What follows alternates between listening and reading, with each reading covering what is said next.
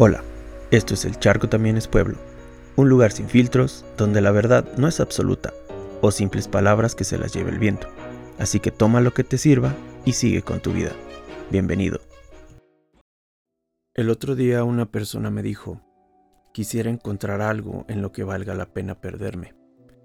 A lo cual le respondí, al menos tú sabes quién eres, al menos ya te encontraste a ti mismo. ¿Por qué te pregunto esto?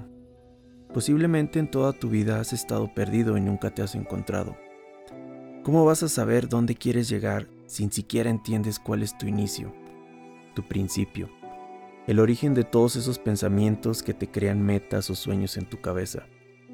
O inclusive lo que estás haciendo aquí. Así es como muchas veces indagamos en un futuro que no existe, cuando el presente no lo vivimos. Preferimos vivir en un pasado muy cómodo que nos ata nos amaga a Él y no permite que avancemos. Quítate ese miedo, despójate de eso que te pesa, que te quita e incluso que hasta te hace poco. Ya sea una amistad, un amor, un trabajo o bueno, ¿por qué no?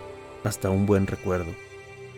Y visualiza eso que te suma, que te aporta, que hace que te expandas y seas día a día una mejor persona.